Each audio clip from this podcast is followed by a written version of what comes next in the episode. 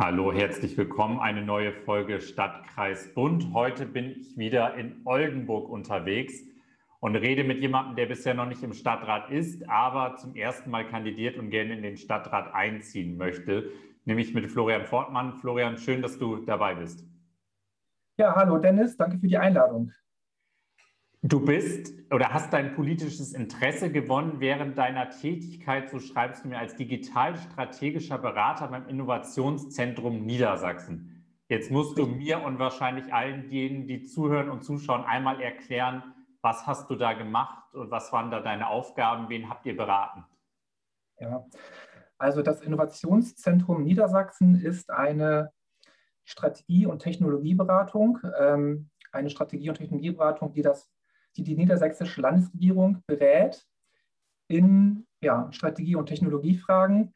Ähm, das Innovationszentrum hat ganz viele Technologieexperten. Das sind Technologieexperten aus dem Bereich ähm, Biotechnologie, Medizin, Automobil, Agrarwissenschaft und auch ähm, Informatik. Und ja, ich bin Informatiker ähm, von, von Ausbildungswegen und habe das Land Niedersachsen dann eben ja, im Bereich digitaler Strategie und digitalen Technologien beraten.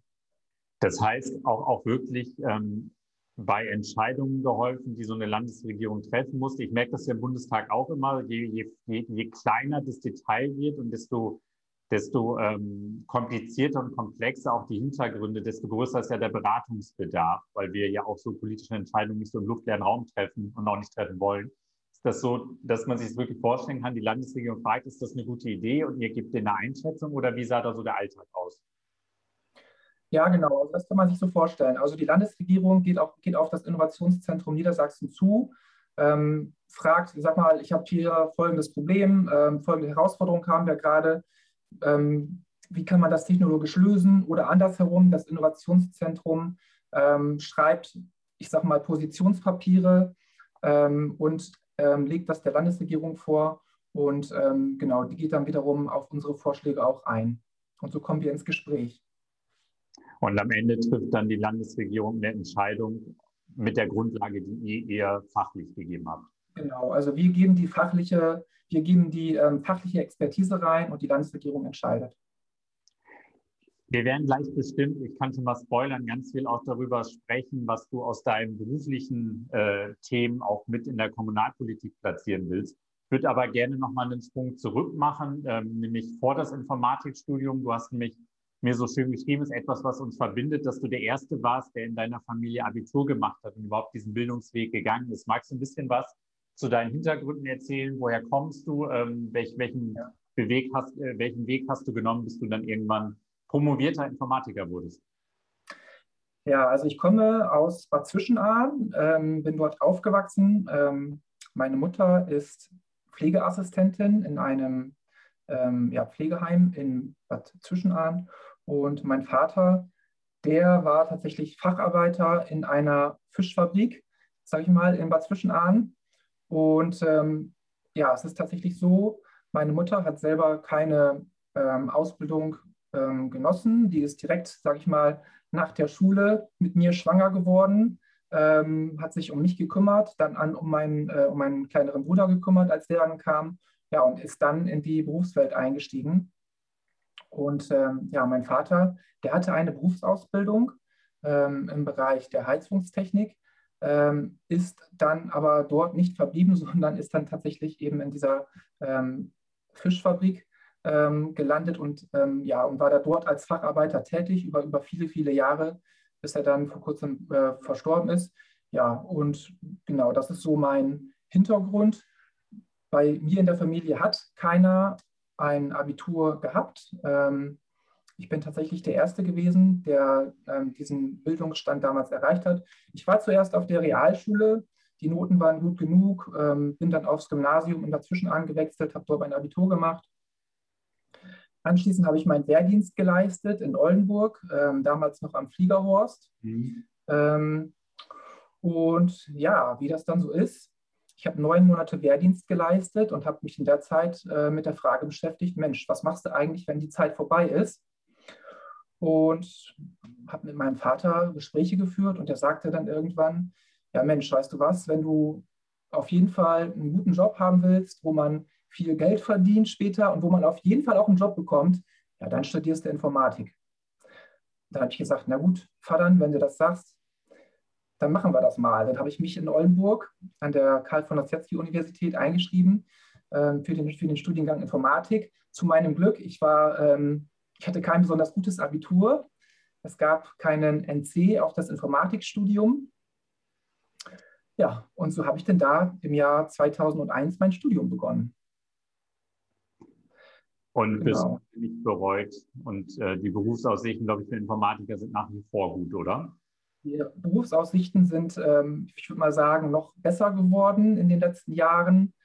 Ähm, Informatiker werden immer gesucht. Das, das Feld Informatik ist so breit. Ähm, man kann so viele verschiedene Dinge machen. Das ist ein ganz, ganz tolles Studium. Nichtsdestotrotz, ich hatte am Anfang tatsächlich auch sehr viele Probleme im Studium. Ich glaube, ich habe im ersten Semester von, ähm, von den fünf Modulen, ähm, die, ich, die ich da belegt habe, glaube ich, ähm, nur ein Modul bestanden.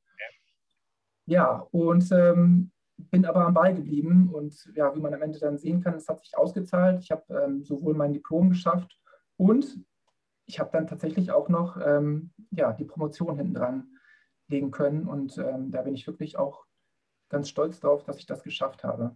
Da bewundere ich auch alle, die sich, die, die, die, die das einfach auch durchhalten. Ähm, ich hatte lange mit dem Gedanken gespielt. Ähm, mittlerweile musst du als Abgeordneter ja froh sein, wenn du nicht promoviert bist. Ähm, ansonsten hast du ja gleich die, die Promotionsjäger. Wobei das, glaube ich, heute auch, auch nicht mehr so leicht möglich ist, weil ja, wir ja mittlerweile oder man ja mittlerweile auch digitale Versionen einreicht und diese Prüfung ja schon so ein bisschen vorgelagert auch in den Universitäten stattfindet. Ich glaube, das ist eher so das Dilemma der Altpromovierten gewesen, ähm, dass da einiges jetzt zutage trat, wo es gar, damals noch nicht die technischen Möglichkeiten gab. So, so erkläre ich mir das zumindest. Ähm, vielleicht, Florian, weil du gerade gesagt hast, die, das Feld der Informatik ist total breit. Ähm, was sind so deine Schwerpunkte? Womit beschäftigst du dich am meisten? Mhm. Also womit habe ich mich in der Forschung beschäftigt? In der Forschung habe ich gearbeitet auf einer Schnittstelle zwischen der Informatik und der Psychologie. Ähm, das ganze Feld nannte sich Human Factors Engineering. Das heißt, ich habe mich mit, Fragen, mit, der, mit der Frage beschäftigt, wie kann ein technisches System, wie beispielsweise ein Fahrzeug, das Cockpit eines Fahrzeugs oder auch eines Flugzeugs, so gestaltet sein, dass der Mensch mit seinen kognitiven Einschränkungen das System so bedienen kann, dass er möglichst wenig Fehler macht. Ja, es gibt nun mal so, der Mensch ist ja so, der ähm, legt ziemlich schnell Routinen an. Wenn er ein paar Dinge ganz oft gemacht hat, ähm, dann, dann, dann achtet er nicht mehr besonders darauf. Dann passieren Dinge im Unterbewusstsein. Schalter werden einfach so umgelegt. Ähm, Sicherheitsmechanismen, die wir eigentlich gelernt haben, werden umgangen. So das klassische Beispiel, das ich immer angebracht habe in der Forschung ist der, ähm, der Schulterblick beim Autofahren. Ja, wir lernen alle in der Fahrschule, wenn du auf die Autobahn fährst oder einen Spurwechsel generell machst, dann mach erst den Schulterblick. Und wir tendieren dazu, das zehnmal zu machen und festzustellen, naja, da ist ja nie jemand. Beim elften Mal mache ich den dann mal nicht und ja. da plötzlich kommt da ein Auto von hinten angefahren und wir haben einen Unfall. Ist das das, was auch ähm, Softwareentwickler, also die großen Handy-Softwareentwickler machen, dass die gucken, wie, wie, wie, sind die, wie ist unsere Software am benutzerfreundlichsten und wie schaffen wir es, dass Dinge quasi von alleine gehen? Ist das so, das kann ich mir das so, so vorstellen, dass das so dahinter steckt? Ja, das ist natürlich auch ein ganz wichtiges Feld, ähm, was du sagst. Also Benutzerfreundlichkeit bei ähm, beispielsweise Smartphones herstellen generell Benutzerfreundlichkeit ähm, von technischen Systemen herstellen. Es gibt ja ein ähm, ganz, äh, ganz bekanntes Unternehmen aus den USA, was Smartphones und Computer herstellt, die es sich auf die, letztlich auf die Fahne geschrieben haben, ähm, ihre Geräte so zu designen, dass, dass sie besonders nutzerfreundlich sind und dass der Nutzer auch Spaß daran hat, diese Systeme zu verwenden. Und das war ja letztlich auch, ich sag mal, der Erfolgsgarant dieses Unternehmens mit einem Apfel. Mit einem angebissen, aber wir wollen nicht äh, näher gehen. Du hast, ähm, mir viel auch gesagt, dass, dass du auch Schnittstellen zur Kommunalpolitik siehst und auch Dinge, wo du findest, da kann man auch mit, mit klugen digitalen Ansätzen ähm, was nach vorne bringen. Ich habe in ganz vielen Folgen schon über das Thema Klimaschutz gesprochen, über die Frage, wie schaffen wir es auch als Stadt nachhaltiger uns aufzustellen. Ähm, du hast ja auch gerade so im Bereich Smart Cities auch, auch, auch, auch digitale Ideen, wie auch so eine Stadt sauberer werden kann. Das erschließt sich einem ja jetzt nicht gleich sofort, digital sauberer. Magst du so ein bisschen, bisschen skizzieren, was dir da vorschwebt? Ja, also wenn wir mal gucken auf beispielsweise auf intelligente Verkehrstechnik, ähm, da kann man sich natürlich gut vorstellen, dass man Methoden der künstlichen Intelligenz nutzen kann, um Verkehrsflüsse zu optimieren. Also ähm, Ampelschaltungen, so ein ganz einfaches Beispiel. Ne? Ähm, man kann Ampelschaltungen durch Sensorik äh, sicherlich so schalten, dass sie ähm, ad hoc, sage ich mal, also situationsgerecht schalten und Verkehrsflüsse dann, dann entsprechend regeln, wenn beispielsweise ähm, besonders viele Autos gerade durchfahren wollen, dann kann man da entsprechend ähm, steuern oder auch wenn weniger Verkehrsfluss ist, kann man da entsprechend steuern. Das wäre so ein Beispiel. Ähm, ein anderes Beispiel ähm, für nachhaltige Technologien ist ja unser energetisches Nachbarschaftsquartier. Ähm, auch da werden letztlich, also auf dem Fliegerhaus, das energetische Nachbarschaftsquartier, dort werden digitale Lösungen erprobt, mit denen beispielsweise Solarenergie, die da produziert wird von einer Person A, von Person A aber gerade nicht konsumiert wird, ähm, intelligent zu speichern oder lokal auch wieder abzugeben an einen Nachbarn, der beispielsweise gerade sein ähm, Elektroauto aufladen möchte. Also Vernetzung in, in, einem Stadtquartier, was jetzt ja probeweise oder exemplarisch auf dem Fliegerhorst stattfinden soll. Und genau, beispielsweise. Und das wäre dann auch eine Vorstellung, dass man sagt, das versucht man dann zu skalieren und auch, auch, auch, auch vielleicht bestehende Infrastruktur dort anzuschließen. Ähm, mhm. Da steckt da also, also quasi Fliegerhorst, das funktioniert und dann skalieren wir. Genau. Ja, so passiert das ja oft. Man probiert etwas im Kleinen und wenn es funktioniert, dann skaliert man und guckt, guckt ob es auch im großen Rahmen funktioniert. Wenn ich dich als, als Fachmann schon hier äh, dabei habe, wie digital sind denn die Schulen? Was wünschst du dir denn ähm, für, für schulische Bildung, für schulische Ausstattung? So das zweite große Thema, was auch in fast jeder Folge bei mir drankommt, Ausstattung von Schulen. Ja, wie digital sind unsere Schulen? Also dass es um die Digitalisierung unserer Schulen noch nicht so gut bestellt ist, das haben wir ja in den letzten Monaten gelernt. Ähm, also ich denke, da ist viel Nachholbedarf. Ich weiß, dass es in Oldenburg sehr, sehr, sehr viele Initiativen gibt, ähm, wo auch der Oberbürgermeister investiert ähm, in neue Endgeräte. Tablets werden an Schulen verteilt, damit die Schüler entsprechend moderne, moderne technologische Ausstattung haben, um zu lernen. es wird die Infrastruktur innerhalb der Schulen, also die IT-Infrastruktur wird modernisiert. Auch dort sind Ausgaben ähm, vorgesehen und ähm, natürlich auch das Thema ähm, der Breitbandanbindung der Schulen, ähm, Glasfaseranschluss in Schulen. Ähm, ich denke, das ist auch ein weiteres Feld, wo wir noch an einigen Schulen Nachholbedarf haben. Ich habe irgendwann mal, glaube ich, die Digitalstrategie des Landes, äh, nicht des Landes Niedersachsen, sondern der Stadt Oldenburg gelesen, ja. so einen Maßnahmenplan, ähm, da stand drin, dass das Ziel ist, die Schulen mit einer Geschwindigkeit über Glasfaser, ich glaube 50 Mbit oder 100 Mbit anzuschließen. Das, das sind letztlich ja Anschlussraten, die hat jeder private Haushalt heute. Ne? Äh, wenn ich mir vorstelle, wir schließen eine Schule damit an und da sind, keine Ahnung, hunderte Schüler, die möglicherweise oder auch Lehrer, ähm, die auf diese Internetverbindung äh, zugreifen wollen, müssen sich dann alle diese Bandbreite teilen ich glaube, das ist ähm, nicht so sinnvoll heute. Also es könnte ambitionierter sein, um es mal so es zu sagen. Es könnte auf jeden Fall ambitionierter sein, genau. Dazu kommt, ähm, wir müssen das Thema digitale Schule als Gesamtsystem begreifen. Ne? Also das Thema Bandbreite, das Thema der IT-Infrastruktur, das Thema der Endgeräte, aber auch das Thema der, der Bedienungskompetenz. Also Lehrer, die auf der ähm, Lehrer, die ähm, jetzt mit neuen Lern- und Lehrumgebungen arbeiten müssen, möglicherweise nicht dafür ausgebildet sind. Ja, das ist schön, dass man dann diesen Lehrern diese Technologie bereitstellt, aber sie müssen sie ja auch adäquat nutzen können. Und das System digitale Schule ist ja immer nur so stark wie das schwächste, wie das ähm, schwächste Glied. Ähm, wenn wir die Schulen mit Glasfaser ähm, ins, ins, Glasfasernetz bringen, aber innerhalb der Schulen nicht die entsprechenden, sage ich mal, Server und, ähm, und, und, Leitungen bereit und, und Endgeräte bereitstellen, um überhaupt diese Kapazität auch nutzen zu können, dann bringt uns erstmal der Glasfaseranschluss vor der Haustür auch nichts. Das ist ja das, was wir in der Krise auch so, oder was ja viele Schulen am Anfang gemerkt haben, dass ihre Serverkapazitäten für die 1000 Schüler, die sonst auf dem Schulhof standen, äh, um 8 Uhr einfach nicht ausgereicht haben, um da irgendwie ja. adäquat mitarbeiten zu können. Ähm, genau. Ich habe das Gefühl, da ist stark nachgerüstet worden. Ähm, ich, ich, persönlich habe es am Anfang nicht verstanden, warum man dann nicht irgendwie in kommerzielle Systeme gegangen ist. Dann kam man das Datenschutzargument. Ähm, dieselben Systeme benutzt der Deutsche Bundestag für Ausschusssitzungen. Das ist immer das, was ich nicht verstehen konnte. Warum darf der Haushaltsausschuss des Bundestages mit einem Tool arbeiten, aber der Deutschunterricht der 8a darf damit nicht stattfinden. Ähm, das war so ein Spannungsfeld, was ich finde ich nicht sauber aufgelöst wurde.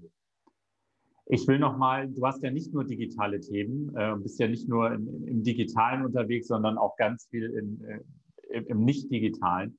Ähm, ein mhm. Thema, was, was dich auch umtreibt, wo du sehr aktiv bist, ist im Everstenholz. Ähm, ja. mit, mit, einer Sportgruppe habe ich gesehen. Was, was, was macht ihr da?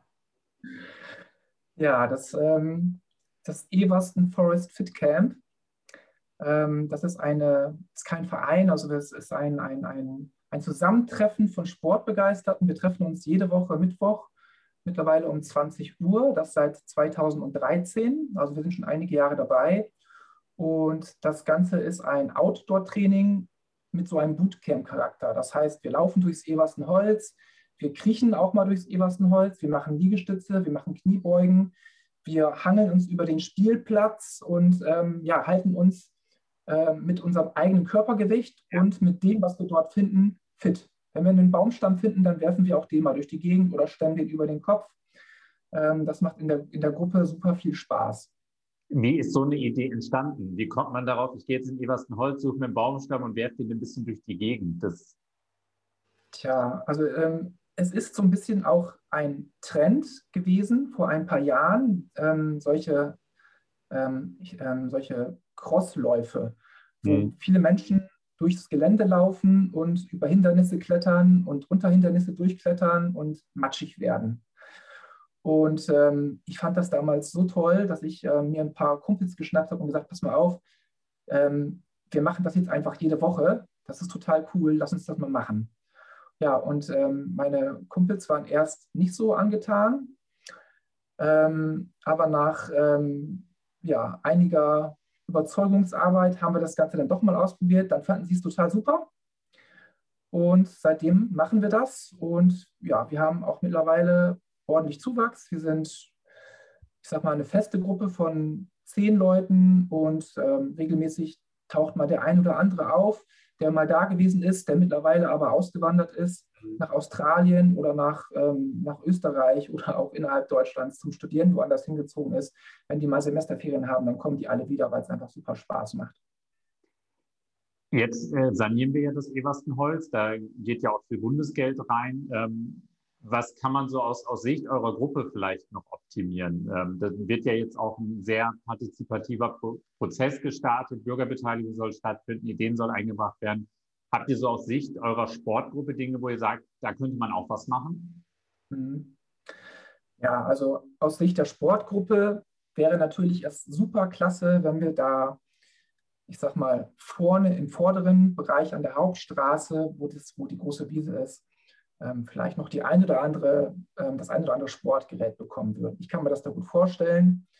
Ähm, genau. Ansonsten sehe ich ja, also das, die regelmäßige Pflege der, der Wege ne, als eines der Themen. Ich weiß, dort wurde über die letzten Jahre ähm, einige Tonnen, Dutzende Tonnen, ähm, ich sag mal, Split auf die Wege aufgebracht. Die sind, in ein, die sind größtenteils mittlerweile in einem tollen Zustand. Ähm, ich weiß, dass die, dass die Schlossgartenverwaltung da auch weiter dran ist dort ähm, die Wege zu sanieren und zu festigen, finde ich eine super tolle Sache. Ja, aber eben dieses Thema der ähm, Sportgeräte, das brennt uns als Sportler auf den Zähnen. Aber das ist, das, das ist ja vielleicht was, was man wirklich in so einem Beteiligungsprozess vielleicht auch wirklich anbringen kann. Die Wege werden ja jetzt, die, die noch nicht gemacht sind, werden ja mit dem Mittel mitgemacht. Da geht es darum, dass die Wasser durchlässiger werden, ähm, dass das Wasser darauf nicht steht. Das war ja mal ja. So die Intention dahinter. Ähm, und das mit den Sportgeräten ist dann sicherlich etwas für den, für den Prozess. Da bin ich sehr gespannt, wie, ähm, wie partizipativ und wie viel mit Dinge man da dann auch noch einbringen kann. Ich sage mal, die Förderung, ähm, Dennis, das ist doch toll, dass du das, ähm, dass du das da an Land gezogen hast. Ne? Ich finde das ein ganz großer Erfolg.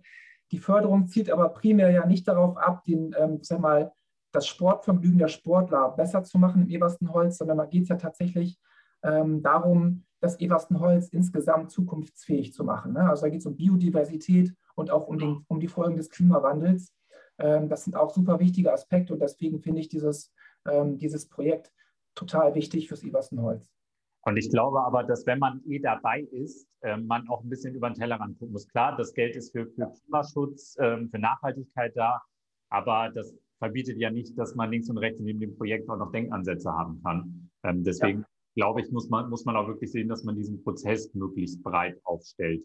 Ähm, genau. Du hast mir noch gesagt, dir ist wichtig, die Hauptstraße auch weiterzuentwickeln. Wir, wir erleben auch, wir waren jetzt gerade mit dem Ministerpräsidenten in der Innenstadt, ähm, sehen da ja auch einen Verdrängungswettbewerb zum Onlinehandel hin. 10 Prozent Leerstandsquote ist, glaube ich, ungefähr die Innenstadt. An der Hauptstraße habt ihr eine ähnliche Entwicklung. Ähm, was würdest du dir wünschen für, für quasi die Herzstraße Eberstens? Was würde ich mir wünschen für die, für die Hauptstraße? Also was halt mir aufgefallen ist, ähm, ist, dass wir insbesondere in den letzten Jahren zunehmend, ich sag mal, Leerstände haben in der, in der Hauptstraße. Also es, es, ist, es ist ein relativ zügiger Wandel. Ich fand tatsächlich persönlich das Einkaufen in der Hauptstraße vor einigen Jahren noch attraktiver. Da waren sehr viele unterschiedliche Geschäfte, die die, die besondere Produkte, sage ich mal, angeboten haben. Kleine, kleine Geschäfte. Anders als in der Innenstadt, da hatten wir auch eben, sag mal, diese größeren Ketten, die man aus jeder, Haupt, aus jeder Innenstadt so kennt. Aber die Hauptstraße war in gewisser Weise besonders. Da waren viele kleine, interessante Läden, wo man, wo man, wenn man vor dem Laden stand, noch nicht genau sich erschließen konnte, was man drinnen findet. Und solche Läden, finde ich, müssen eine Zukunft haben, auch in der Hauptstraße.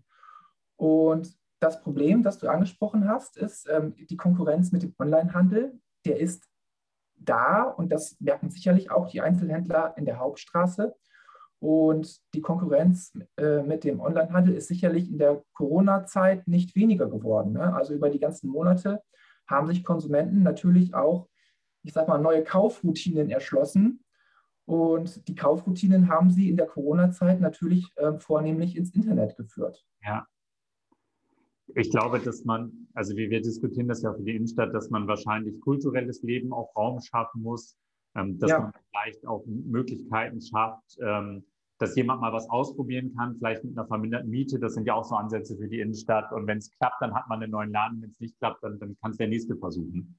Genau, also für die Hauptstraße gilt natürlich auch, Gleiches für die, wie für die Innenstadt. Die Attraktivität der Hauptstraße zu steigern bedeutet nicht nur dort Einzelhandel hinzubringen, sondern auch ähm, Orte, an denen man zusammenkommen kann, an denen man sich treffen kann, an denen man sich austauschen kann, auch vielleicht ein stärkeres kulturelles Angebot dorthin zu bringen und in dem Zuge eben auch eine Vermischung von kulturellem Angebot ähm, und von Einkaufsmöglichkeiten zu schaffen. Ja, ja.